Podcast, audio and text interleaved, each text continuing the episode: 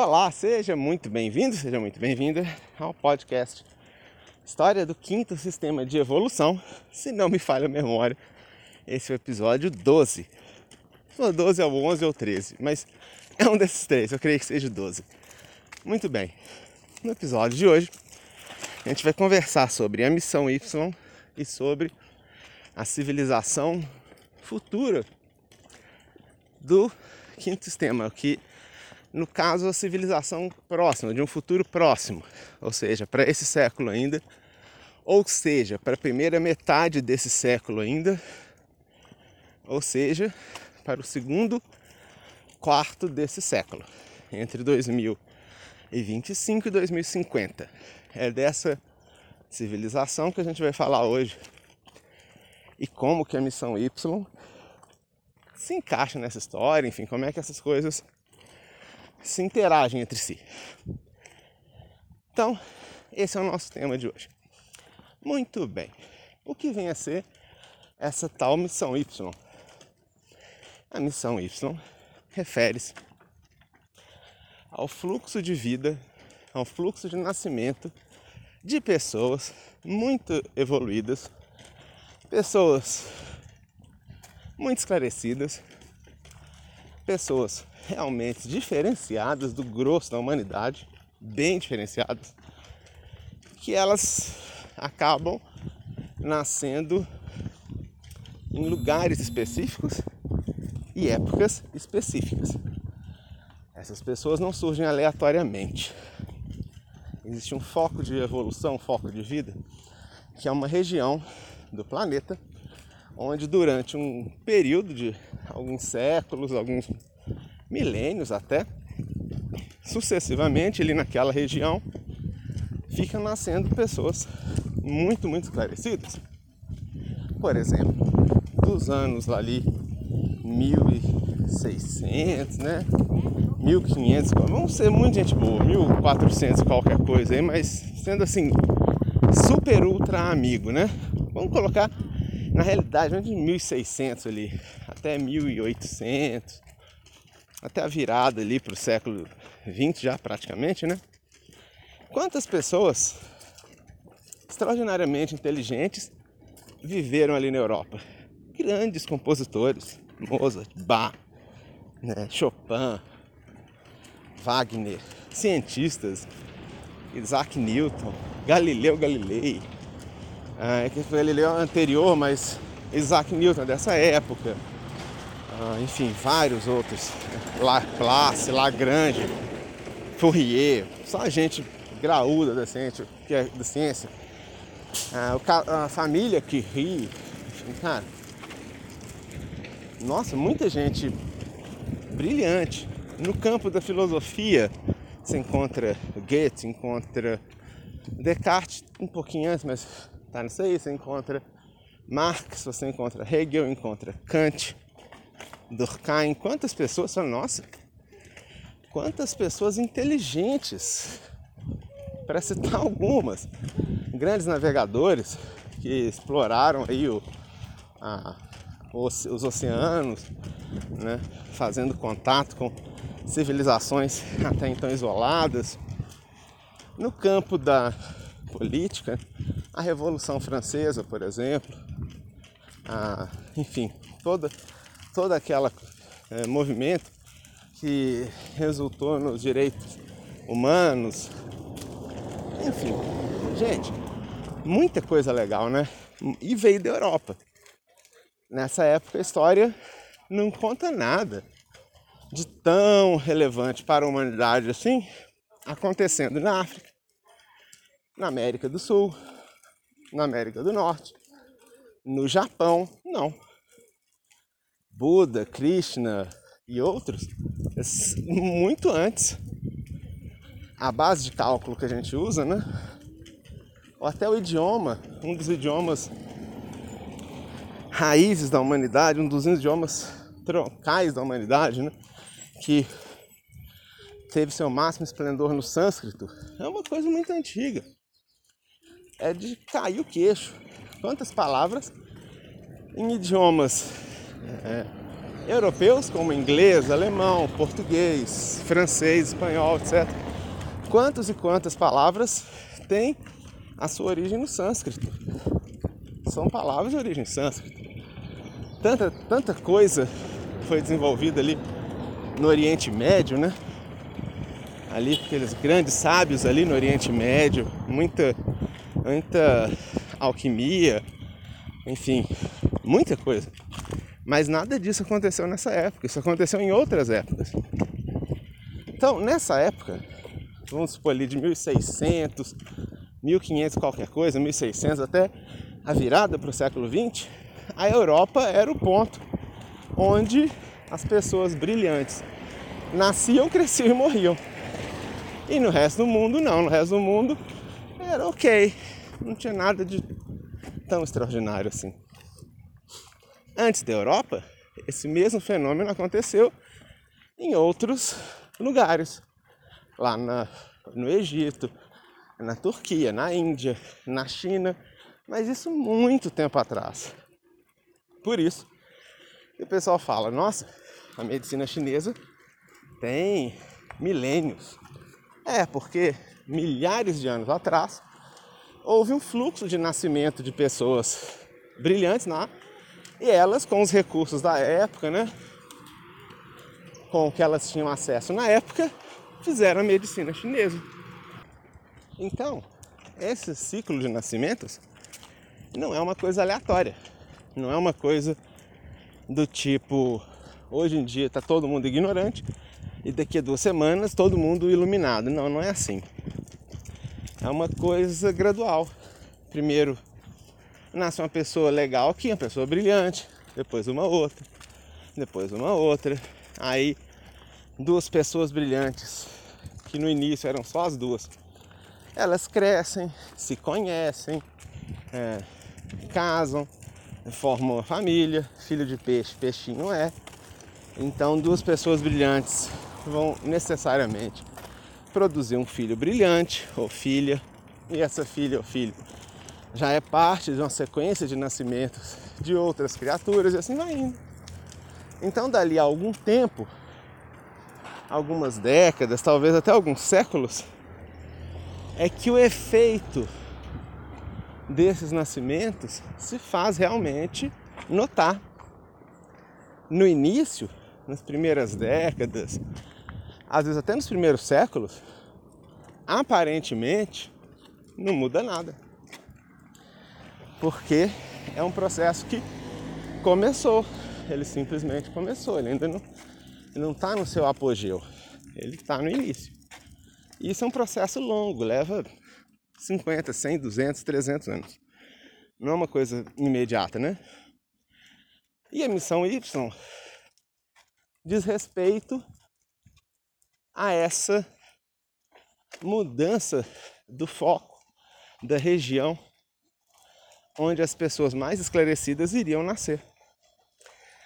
Mudaria da Europa, da Europa Central principalmente, ali na Alemanha, aqueles lados ali, sairia dali e as pessoas começariam a nascer lá na América do Norte.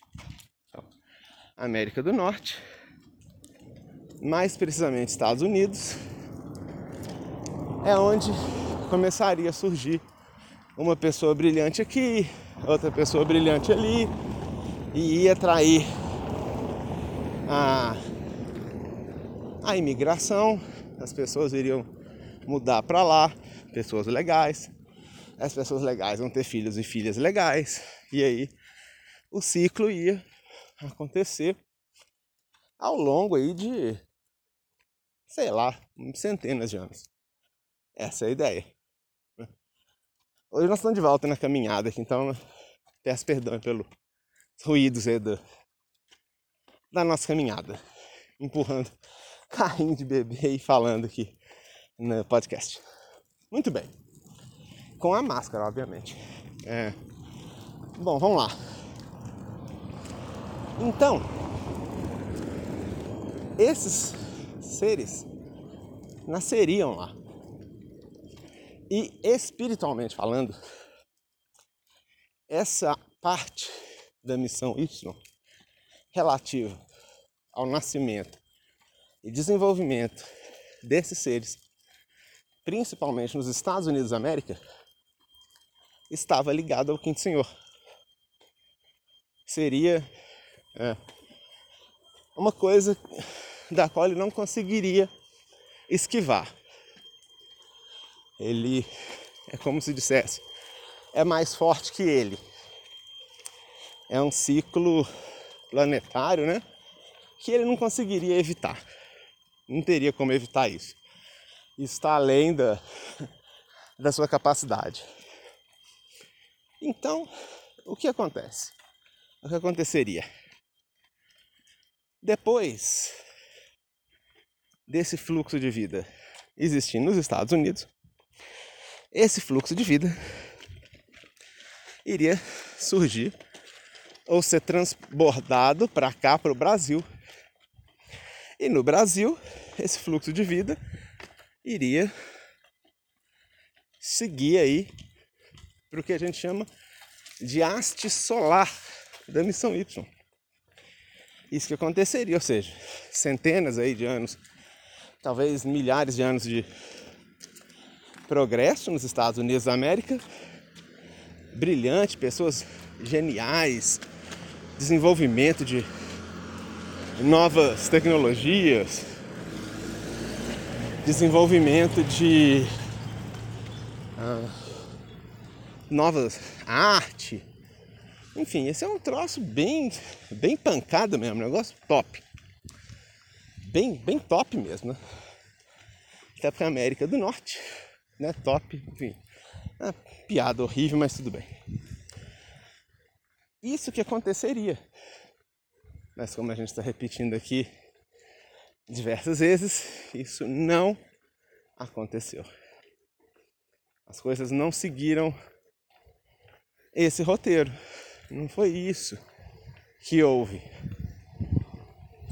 Esse não foi o, o resultado observado. Não foi isso que aconteceu. O que aconteceu foi que a missão Y foi quebrada. Quer dizer, ao invés ao invés da, do fluxo de vida, né? Que a gente chama de mônada. Ao invés das mônadas se manifestarem, nascerem, gerarem encarnação primeiro lá nos Estados Unidos, depois no Brasil, essa parte de primeiro nos Estados Unidos não aconteceu. O resultado foi esse.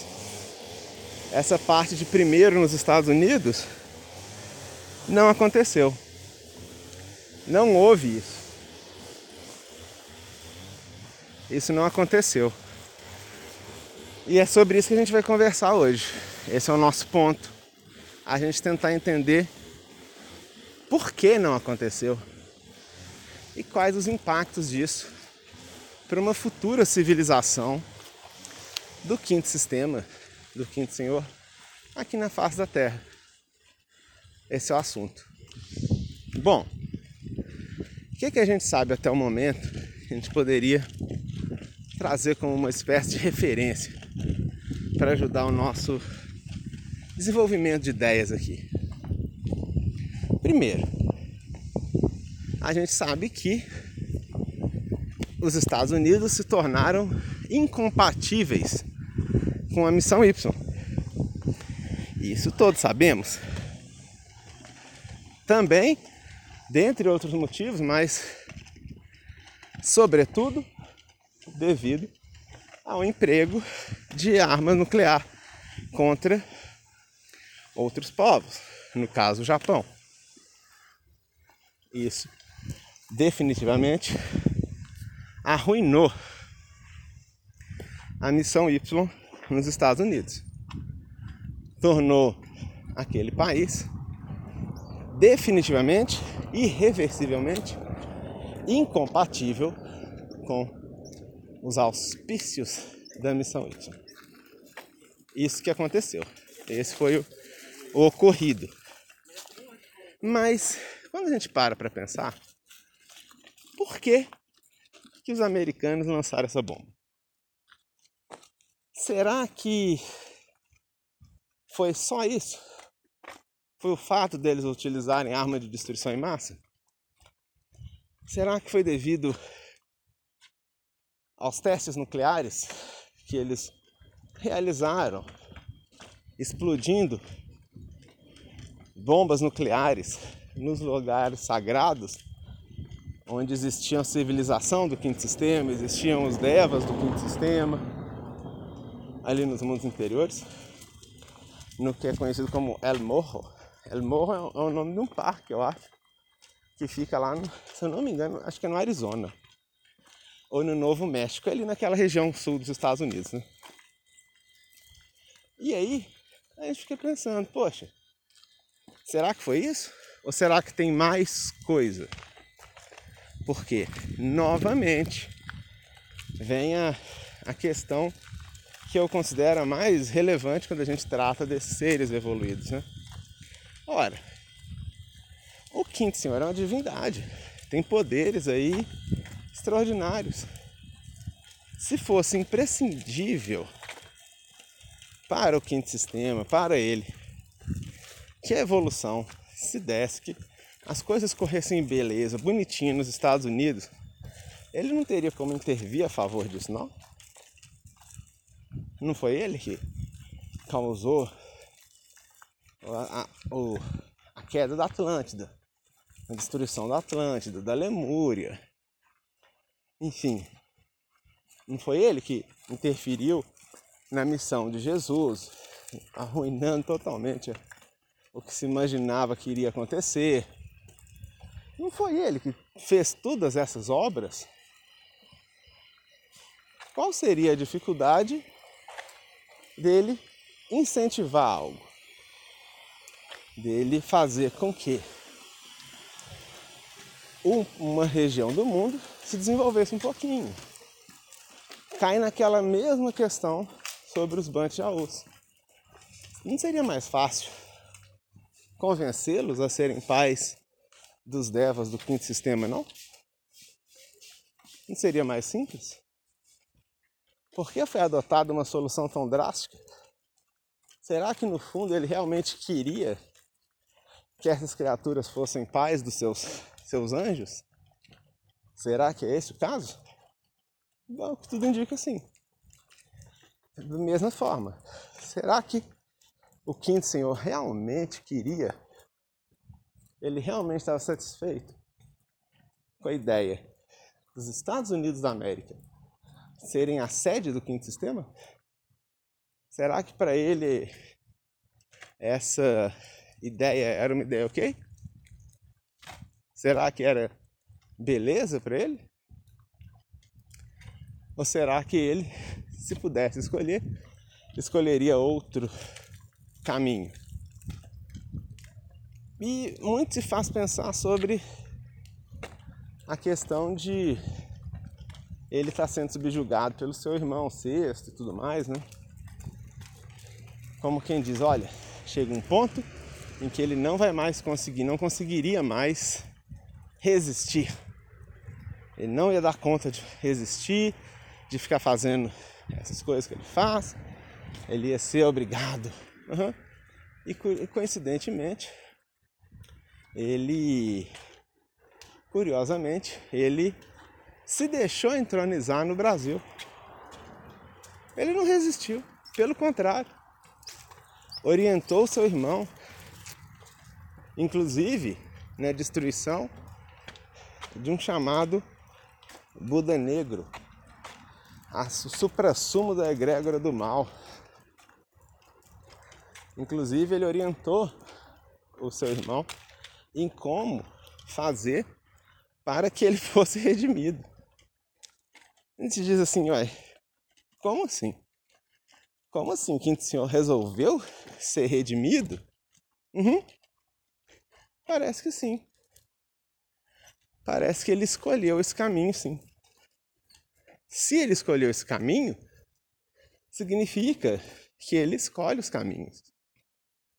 Significa que até certo ponto ele é completamente lúcido na escolha do, dos seus destinos. De certo modo, ele possui uma enorme autonomia em relação aos assuntos que lhe dizem respeito. Então, sendo assim, por que a missão Y não se desenvolveu nos Estados Unidos? Por que esse quinto senhor não orientou os adeptos e demais seres da obra que estavam aí trabalhando na face da Terra? Por que, que ele não orientou essas pessoas para que elas salvassem o quinto sistema lá nos Estados Unidos? Por que, que quando ele conversou depois com o seu irmão, que foi registrado num livro, e esse nessa conversa ele fala que os judeus infiltraram no caráter humano o hábito de obter bens materiais às custas de qualquer coisa. Exploração do jogo, do sexo, das drogas, bebida. E isso abastardou a semente que se preparava para encarnar lá na América do Norte. Abastardou a expressão tornou bastardo. Bastardo é um filho não reconhecido pelo pai. É um filho que não, o pai virou as costas. Então isso quer dizer que o quinto senhor de fato virou as costas para o que acontecia lá na América do Norte. Ele não lutou por aquilo ali. Ele não fez a favor daquilo acontecer. É como se dissesse: Lá vem eles de novo, querendo esse tal de redimir, esse tal de redenção, de entronizar. Eu tô, não tô muito no clima não. Quer saber disso não, velho. é interessante. Enquanto no Brasil, por outro lado, como eu disse, ele não só deixou as coisas acontecerem, como ele ajudou para que acontecessem como ele se voluntariou, bem dizer assim, ele ajudou o seu irmão a encontrar a forma de o redimir. Então, a gente fica pensando muito sobre essa fratura na missão Y, por um lado, e o quanto é válido, o quanto é, é inteligente, o quanto é sensível da nossa parte ficarmos remoendo o assunto dos Estados Unidos da América, considerando os Estados Unidos como a sede da sabedoria, da cultura, da democracia, como se a música americana fosse a base de cálculo da música do Brasil, falando palavras em inglês o tempo inteiro. Até que ponto isso corresponde ao que o senhor gostaria que fosse feito?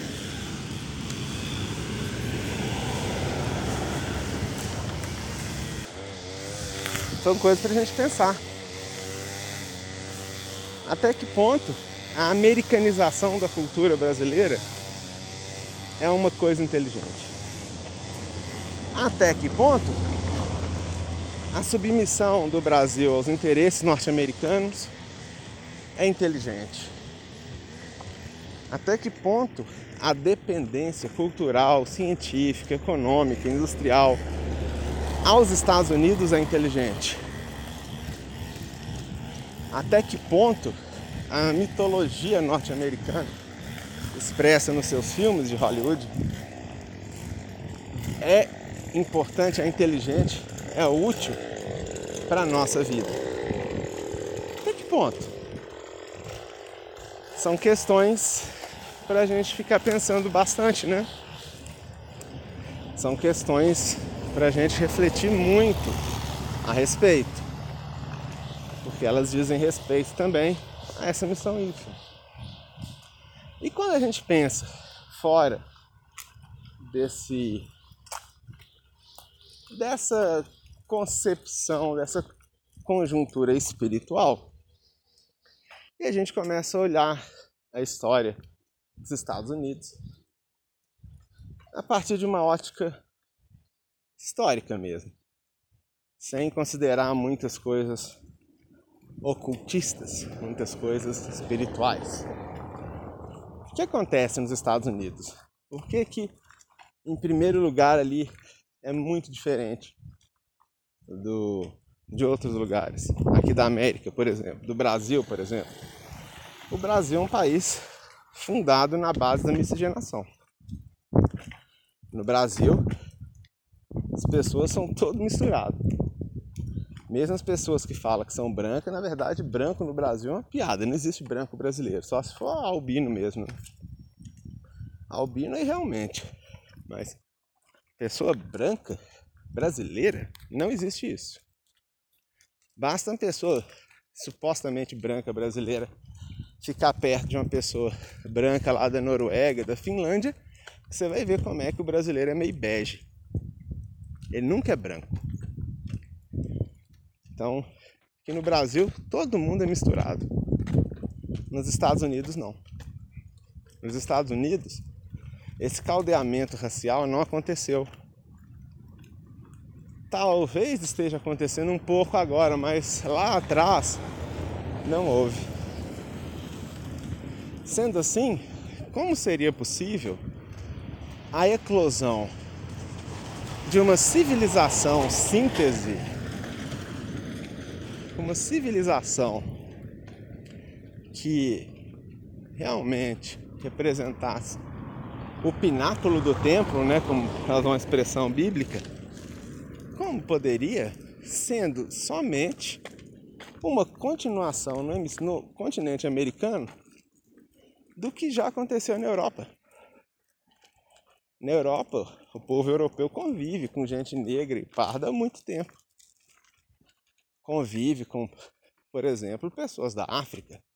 Ali do norte da África, eles passam para Portugal, para Espanha, desde que o mundo é mundo. Ali na Itália, Grécia, eles têm ali seu ponto de contato com Turquia, com ah, ali o que hoje em dia é Israel, enfim, tem, tem todo um ponto ali de, de encontro, né? Então, gente negra e gente parda na Europa não é novidade. O próprio Península Ibérica foi tomada pelos mouros, né? Mória, a linha Mória, os mouros, que são árabes, e eles ficaram lá muito tempo. Inclusive, a influência deles foi, foi central na formação do que hoje em dia é considerada a cultura espanhola, a cultura portuguesa. É muito influenciado por esses árabes. Então, existia na Europa gente negra, gente morena, gente árabe, isso existia. Só que eles não misturavam com os brancos. Branco é branco, árabe é árabe. E lá na Europa, ok, tudo bem. Lá na Europa, essa configuração social, é ok, não, tudo bem. Não, não tem problema. Não tem erro. Mas, para formar uma nova raça, é preciso que haja confluência das raças existentes. Uma nova raça, um novo estado de consciência, não surge do vazio, ele surge da interseção entre diferentes raças diferentes, povos diferentes, culturas diferentes, existências. Então, esse episódio de miscigenação na Europa nunca aconteceu, como não acontece até hoje. E tudo bem, porque para a Europa, pelas peculiaridades da, daquela, daquela época, da manifestação da mônada, que a gente chama, né? do nascimento dos seres geniais, etc. Tudo bem, não tem problema. Era uma época diferente. Era um outro tempo. Então, ok. Branco de um lado, africano do outro. Tudo bem, sem problema. Branco escravizando negro já não é tão bom assim. Já é um negócio errado. Mas eles não se casarem, não se misturarem, ficar cada um no seu quadradinho, para a época ok, mas para a missão Y, não ok. Não estava bom. Nem um pouco bom. Por quê? Para criar essa raça que teria corpos físicos, e quando fala corpo físico inclui o cérebro, obviamente, cérebros capazes de entender, vivenciar um estado de consciência de um quinto sistema de evolução, para gerar esses veículos físicos, seria necessário uma nova raça. A raça europeia, sozinha, não conseguiria aglutinar no seu DNA toda a experiência necessária para se criar esses seres. Quer dizer, essas pessoas não conseguiriam nascer ou nasceriam muito limitadas na sua capacidade se fossem europeias. É isso que aconteceria. Posso dar um exemplo. Aqui no Brasil, por outro lado, a miscigenação acontece há muito tempo, né? Desde sempre. Repara como o, brasileiro ele resiste bem às intempéries, às coisas estranhas que acontecem. Como é que o brasileiro adapta rápido? Como que o europeu não adapta? Você vai em qualquer lugar do mundo, você vai encontrar brasileiro. E eles vão estar tá lá adaptados, bem adaptadinho. Você vai em qualquer lugar do mundo, você encontra europeu vivendo há 50 anos no Brasil e apanhando do Brasil até hoje. Enquanto o brasileiro com, sei lá, um mês morando na Itália, já está até vendendo pizza. Já está até fazendo delivery de pizza. Brasileiro adapta muito rápido, muito fácil. É um povo muito versátil nesse sentido. O brasileiro consegue reinventar a si mesmo com uma enorme facilidade. Isso é resultado da confluência de diferentes etnias.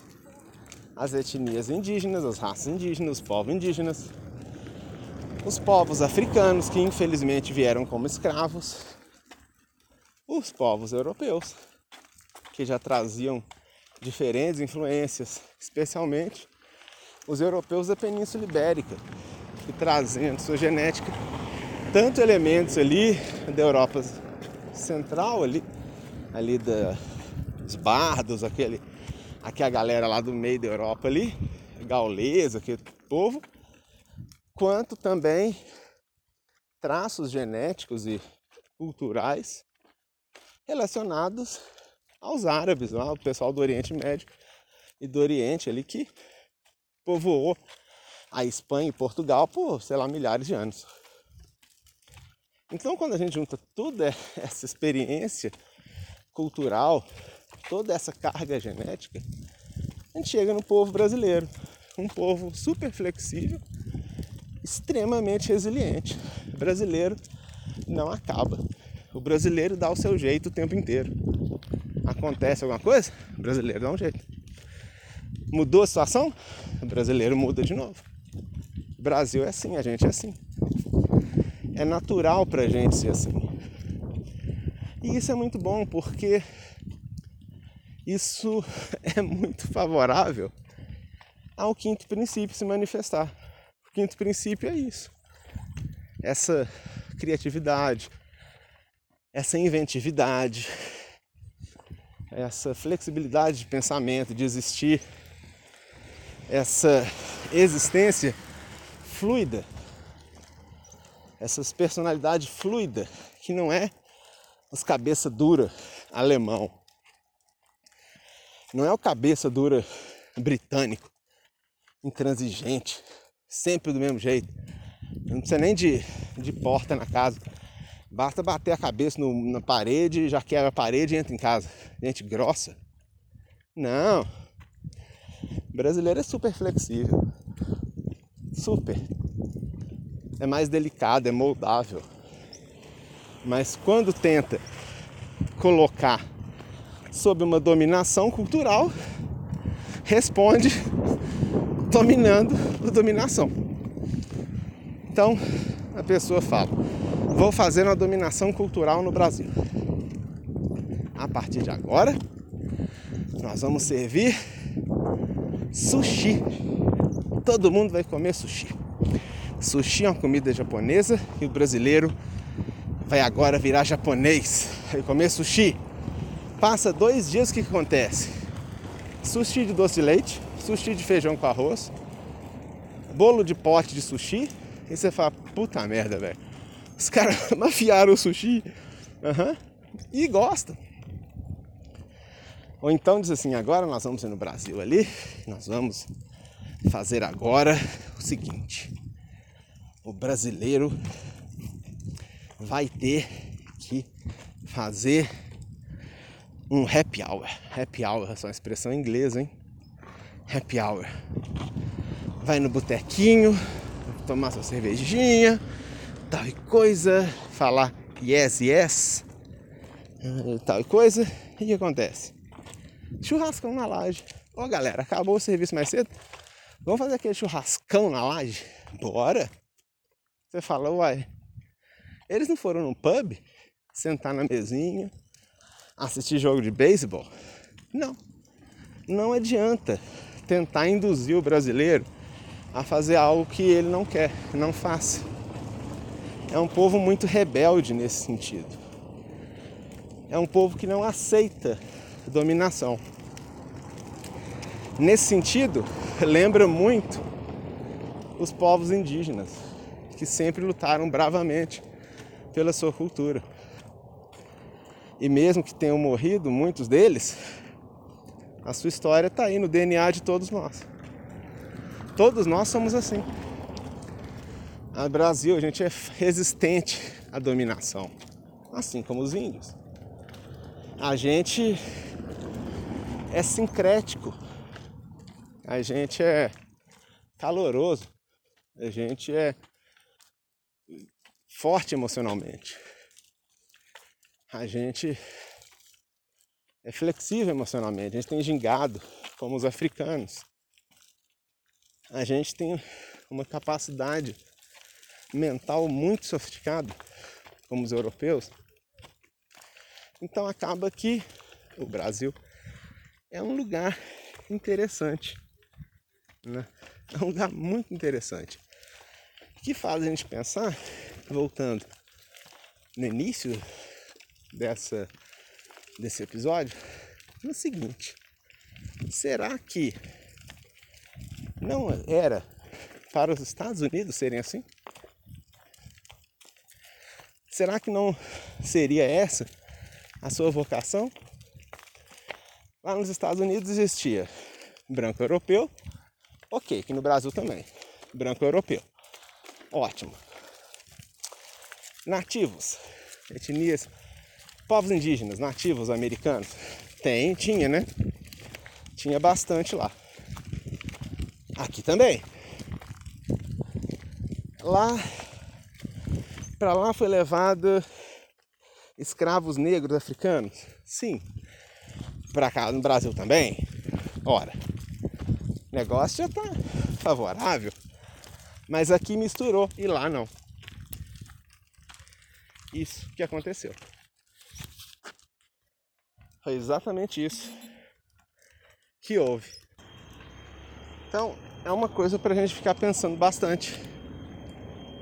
Se lá nos Estados Unidos não teria, não deveria ter acontecido o que houve no Brasil, essa miscigenação racial, formando um povo mais forte, mais resiliente, mais flexível. A xenofobia é tão violenta nos Estados Unidos que mesmo quando não existiam americanos, eram ingleses morando lá na América do Norte. Um pouco depois começaram a chegar alemães, franceses, italianos, enfim, outros povos europeus. E o que, que eles fazem? Cada um no seu quadrado. Não mistura. A rivalidade entre o Reino Unido, a Grã-Bretanha e a Alemanha é histórica a, a oposição, né, a, a rivalidade dos ingleses com os franceses é histórica. A rivalidade dos espanhóis com os ingleses é histórica. Várias lutas em alto mar, em terra, já aconteceram por isso. Sem contar a questão do idioma. Já que o idioma latim, latino, um idioma altamente influenciado por é, idiomas ancestrais, idiomas sagrados, diferentes do inglês, foi sempre rejeitado pelos ingleses. Creio que em virtude da dominação romana sobre a Inglaterra, sobre os ingleses, né? que chegaram os ingleses, os romanos, dizimaram o povo celta, aqueles povos que tinham lá no, na Irlanda, Inglaterra, aqueles lados de lá. Matou todo mundo, todo mundo romano. E depois o que, que eles fizeram? Mataram os romanos, puseram os romanos para correr. Romano fala latim e latim é a língua proibida lá para eles. Nada de latim. Então, idiomas latinos, português, espanhol, italiano, francês, nem pensar nem sonha em coisa latina aqui. Pessoa que lembra algo latino, tipo, os romanos não eram branquelos. Os romanos eram parecidos com os brancos brasileiros, né? É, Roma também. Ali a Roma é um pessoal bem, bem miscigenado, né? Tinha muita miscigenação ali no Império Romano. Então, era diferente do sangue puro, do arianismo inglês do arianismo britânico, que acabou se tornando uma um elemento cultural forte, né, para resistir à invasão romana. Ou seja, eu não tenho traços latinos, traços romanos, eu tenho traços ingleses, britânicos. Eu tenho os dentes tortos, igual o pessoal lá tem com frequência. A pessoa vai dizer, eu tenho. Eu tenho olho claro, pele não é tão boa, muito, muito branca, cheia de espintinha, de, de sardas. O cabelo não é um cabelo tão grosso quanto o cabelo dos romanos e das romanas. É um cabelo fininho, que fica crespo com facilidade, muito seco. É um cabelo ruivo, aloirado, não é um cabelo escuro. E, sobretudo, o idioma. A gente não fala latim. A gente, we speak English. Nós falamos inglês. Inglês é o idioma da resistência à dominação cultural romana, latina. Então, não é de se estranhar que quando esses ingleses vão para um novo mundo, lá nos Estados Unidos, eles começam a repetir todos esses equívocos, que são os equívocos que os constituíram, que os fizeram existir. Isso que aconteceu. E sendo assim, desde a fundação dos Estados Unidos, miscigenação é um, problema. Miscigenação é contra as regras. Então existem muitos povos lá e tal, muitos imigrantes, mas eles não se misturam. Então o que acontece é uma filial da Europa e não um novo mundo. Para piorar, toda a experiência indígena foi dizimada. Por quê? Americano não mistura com índio, americano mata índio, des, destrói todo vestígio de cultura indígena que exista, tem existido.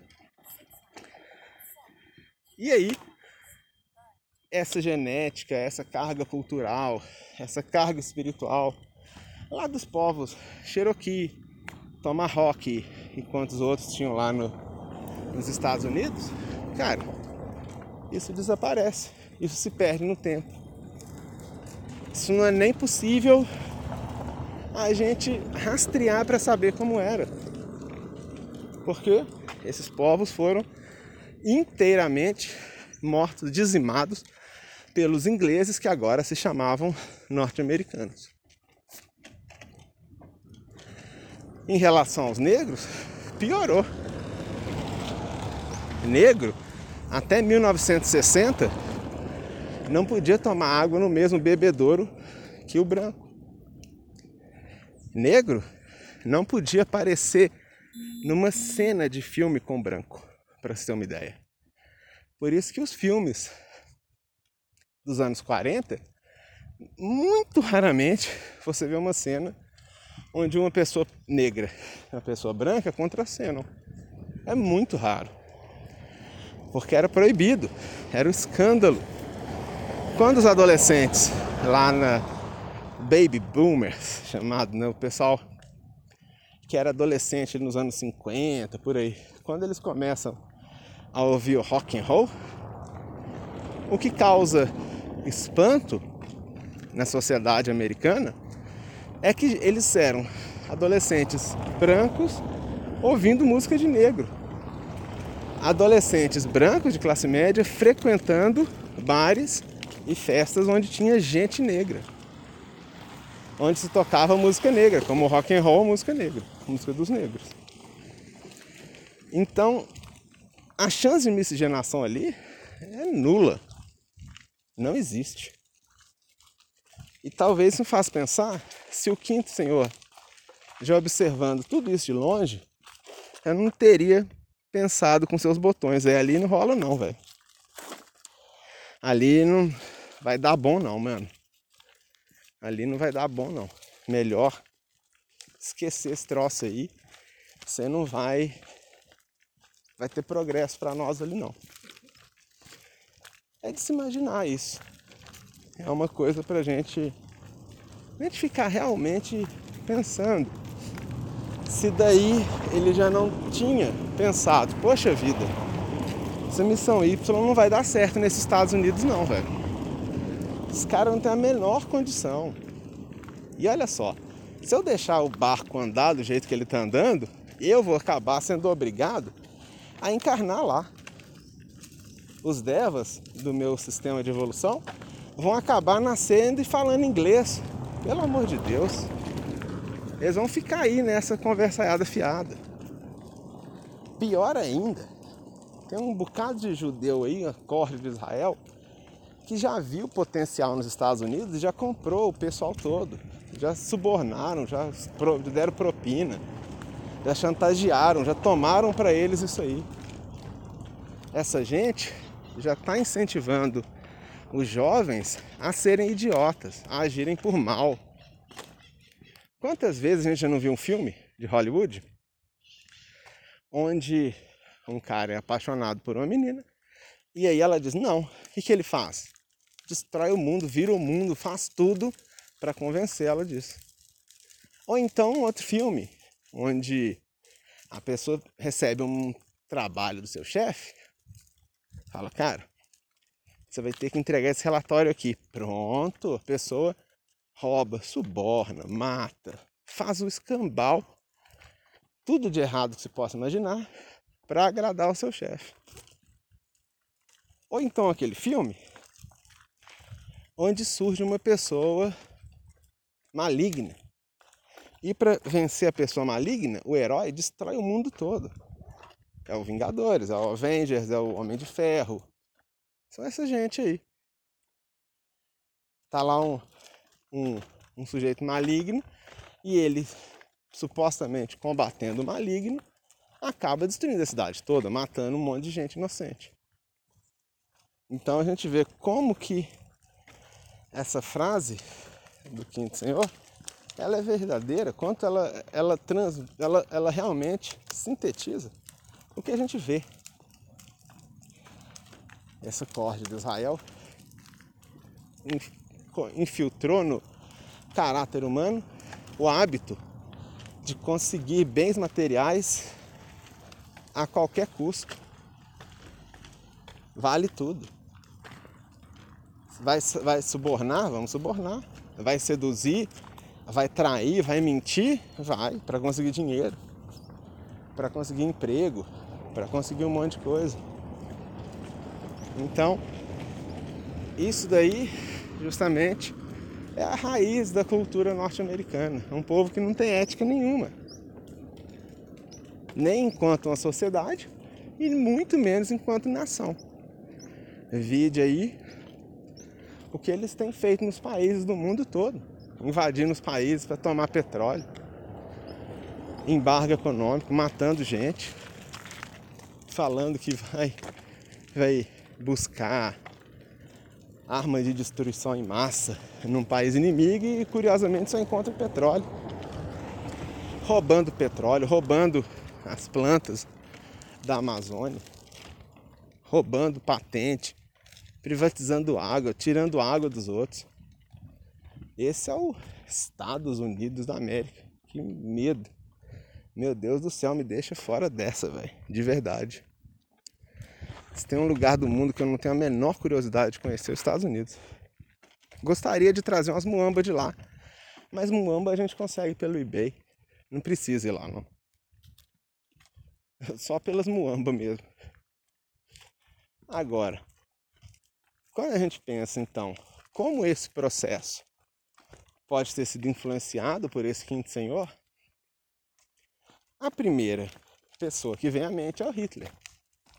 Porque como a gente já falou, o Hitler, um dos efeitos da, da Alemanha nas mãos do Hitler, dos planos de Hitler de dominação do mundo, foi jogar os Estados Unidos no materialismo inevitável. Na única forma deles se sobreporem seria através do materialismo.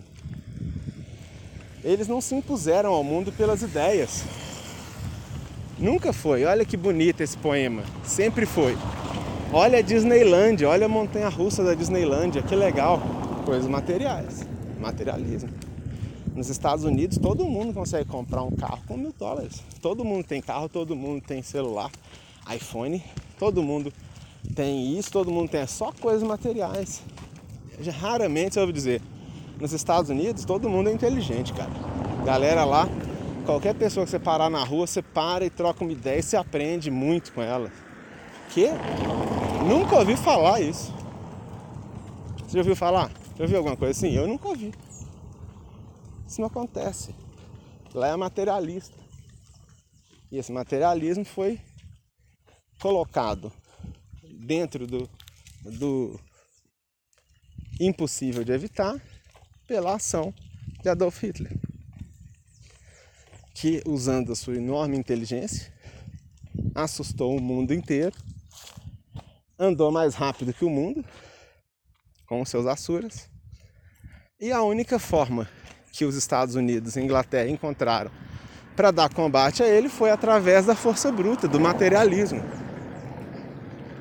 Então, ao invés de sutilizar esse materialismo nos Estados Unidos, a ação do Quinto Senhor através do Hitler aprofundou esse problema. Fez com que os norte-americanos se tornassem muito mais materialistas do que eles já eram. Fez com que a tal córdia de Israel nadasse de braçada, até porque Hitler perseguiu muitos judeus. Perseguiu, matou vários judeus. Perseguiu e matou várias pessoas de maçonaria. Proibiu o funcionamento de maçonaria. Baniu qualquer resquício de judeu da Alemanha, matou judeu. E meio que um caminho óbvio para ele seria os Estados Unidos. Ou seja, o que o Hitler fez foi fazer com que essa corda de Israel, etc, tudo mais, que pela sua ação, tinha abastardado a semente do quinto sistema que estava lá, ou seja, tinha inviabilizado a eclosão de um quinto sistema de evolução dos Estados Unidos, a ação de Hitler acabou sendo a de confirmar isso, de fazer com que eles todos migrassem para lá e que os Estados Unidos jamais conseguisse se tornar sede de quinto sistema, expulsando de lá todo o resquício de espiritualidade que poderia surgir. Daí a sociedade americana tem entrado num declínio rápido desde o fim da Segunda Guerra Mundial. Apesar de materialmente dar a impressão, tem essa impressão de que houve um, um sobressalto, mas culturalmente, intelectualmente, espiritualmente, o caminho foi o oposto. Um declínio acentuado. Um declínio bem grande. E todas essas pessoas brilhantes que a gente viu, por exemplo, uma pessoa como é, Ira Gershwin, um grande compositor, por exemplo, Norton, que ajudou a construir a, as redes de internet na época. Essas pessoas, como uh, Carl Sagan, e outros, tantos outros, muitos e muitos deles nasceram nesse período aí, 1940, 1930, até no máximo 1960. Você repara que as pessoas, essas pessoas grandiosas dos Estados Unidos, todas elas têm mais de 60, 70 anos hoje em dia. As que estão vivas ainda, muitas já morreram. Por quê? Esse processo de nascimento, de missão Y e tudo mais, toma tempo. Então essas pessoas brilhantes que a gente conheceu, a gente teve conhecimento, do que Ellington, Count Basie, esses artistas formidáveis que existiram, eles eram os primeiros dessa nova senda que aconteceria por lá.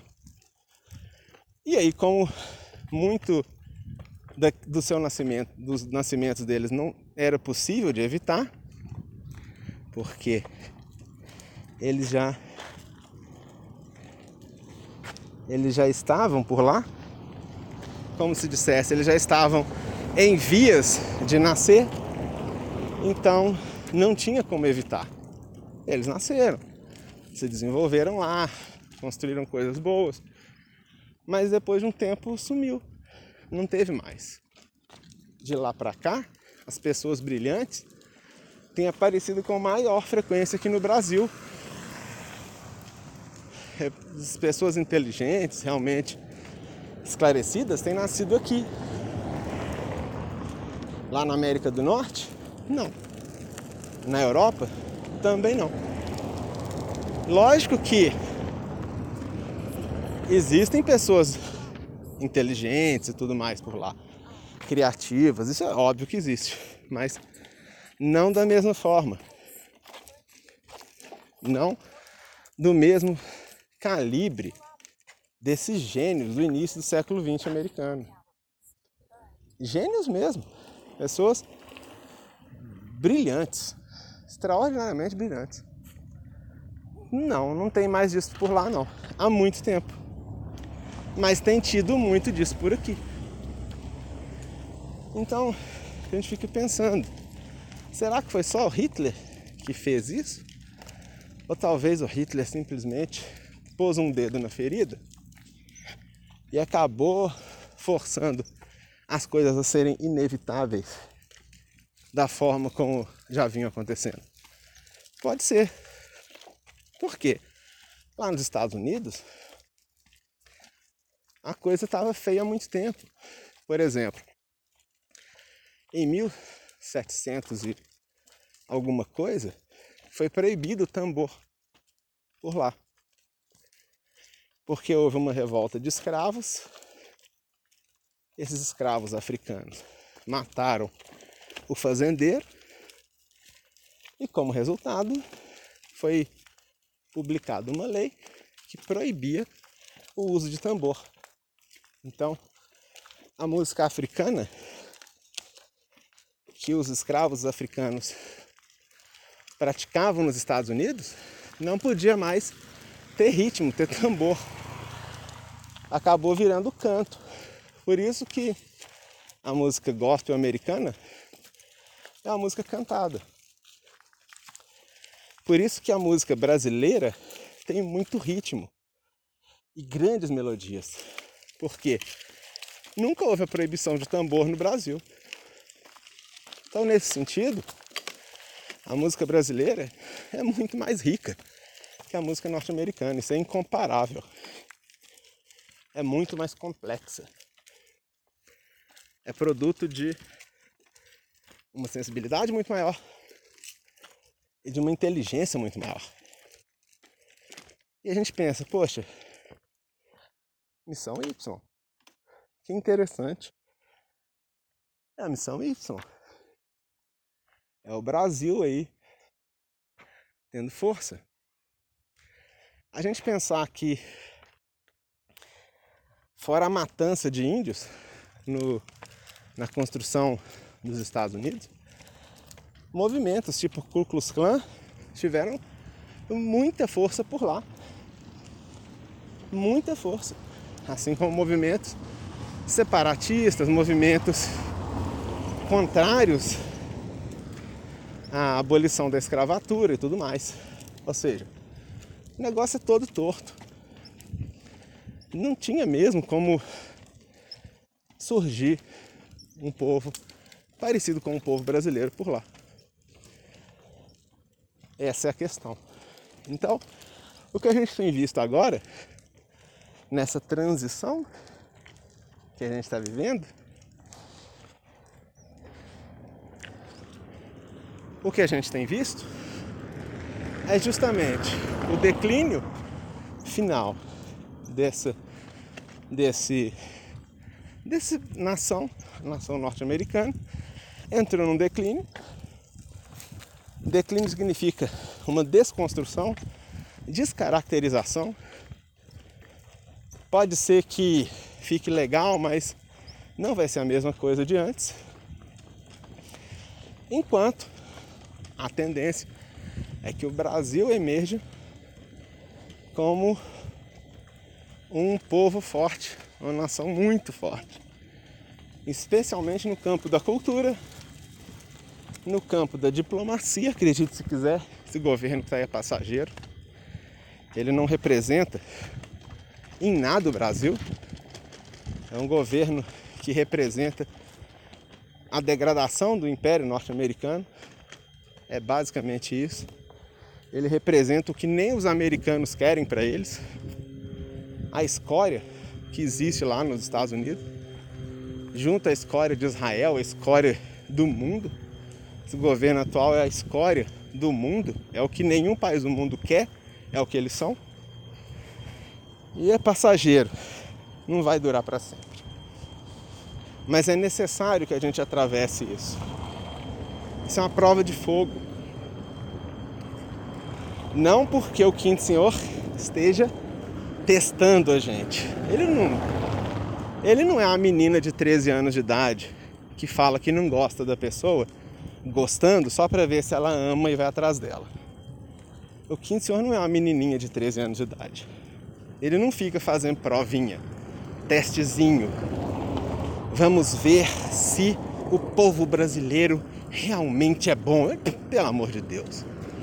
Esse mestre evoluído não lida com esse tipo de coisa. Esse tipo de safadeza não faz parte da, da índole do nosso mestre.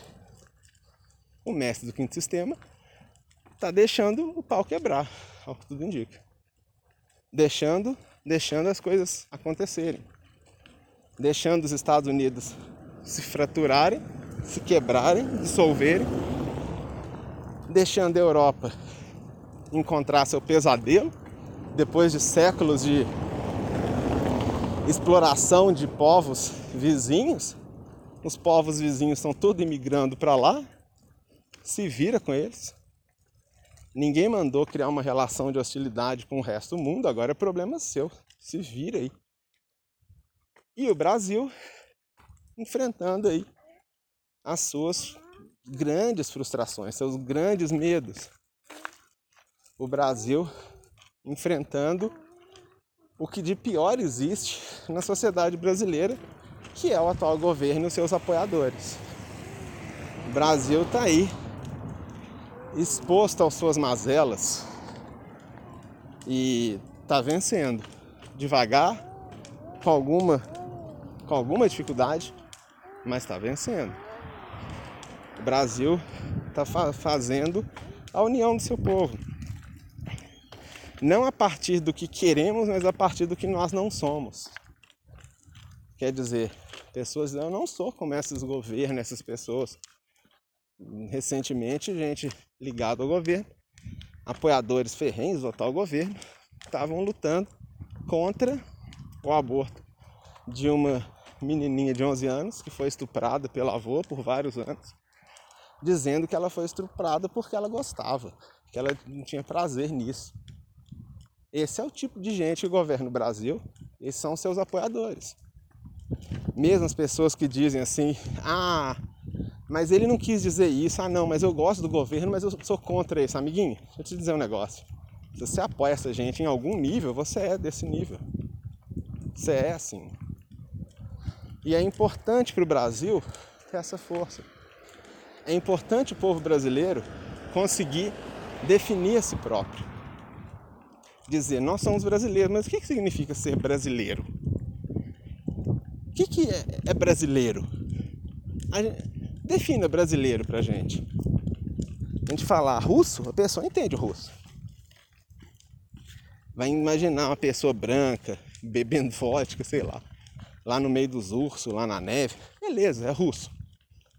Tem um jeito russo de falar, um jeito meio duro, né? É um pessoal meio durão, assim. Eles gostam de uma briga. Se falar, o que, que é japonês? Japonês é um povo minimalista, vive numa fantasia enorme e gosta de coisas fantasiosas. É, gente que fica tentando aliar uma tradição multissecular à vida atual. Enfim, não é difícil a gente definir o que é um japonês. O que é um brasileiro? Nós. é muito difícil definir porque o Brasil, como eu disse, foi formado pela confluência de muitas etnias, de muitas culturas, de muitos povos, de muitas histórias. Então, não existe um discurso único ou não existir algo que você, qualquer brasileiro fala. Vou te falar o que é ser brasileiro, tá? Ser brasileiro é o seguinte. E agora as pessoas conseguem dizer: ser brasileiro é o seguinte, é não ser igual essa gente que está aí. Gente que, que apoia a morte, que apoia a destruição das famílias, gente que apoia toda a barbárie que a gente tem visto, pelo amor de Deus. Eu não sou esse tipo de gente. Ah, então beleza. O primeiro passo para saber quem eu sou é saber quem eu não sou. E o Brasil está começando a dizer o que, que ele não é. Que, que definitivamente não é. Fala, olha, eu posso ser qualquer coisa, menos isso aí. Isso aí não. Isso eu não sou. Então, acaba que, mais uma vez, não houve, ao que tudo indica, uma influência do quinto senhor no sentido de eu vou fazer esse povo tudo votar num candidato errado e eu vou fazer eles votar e vai dar tudo errado. Não. São consequências secundárias de um certo Adolf Hitler numa época em que existia um certo Getúlio Vargas aqui no Brasil. E aí esse Getúlio Vargas teve várias e vários momentos de sorte, momentos, enfim, interessantíssimos, grande presidente Vargas, que acabou cometendo suicídio, sendo orientado por um adepto, por uma pessoa da obra, uma pessoa realmente ligada aos deuses, ao quinto senhor, ao sexto senhor, para que, fazendo o suicídio, evitasse o golpe, que já vinha. E dali veio o JK e o golpe veio depois de João Goulart, em 64, enfim, e veio toda a história brasileira que desemboca nesse momento que nós estamos vivendo. Então, não houve uma influência desse quinto senhor, ao que podemos perceber, de lá para cá. De lá para cá, essencialmente ele ficou de braço cruzado, vendo as coisas andarem. Para você ter uma ideia de como que esse ser é brilhante, né? Como é, um, é uma criatura extraordinária. Como é uma criatura realmente muito, muito diferenciada em relação a tudo que existe por aí. Então é muito interessante a gente pensar nessa civilização futura. Que acredito a gente pode até falar num próximo episódio sobre isso. Essa civilização futura desse quinto sistema que vai começar a se desenvolver agora de 2027, 2025, por aí, até mais ou menos 2050. Vai ser a época em que o povo brasileiro vai dar uma segunda rodada de reflexão. Essa primeira que a gente está tendo agora, de 2013, 2010 para cá, 2000 e pouquinho para cá, é uma rodada de reflexão do tipo: o que eu não sou, o que eu não gosto, o que eu não concordo, o que eu não admito que seja dito que eu sou. Eu não sou corrupto, não admito ser tratado como corrupto. Então quer dizer que o povo brasileiro não quer ser associado à corrupção. Não quer.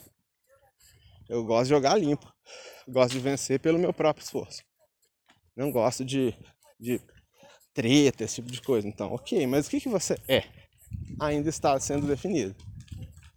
Ainda está acontecendo essa mudança.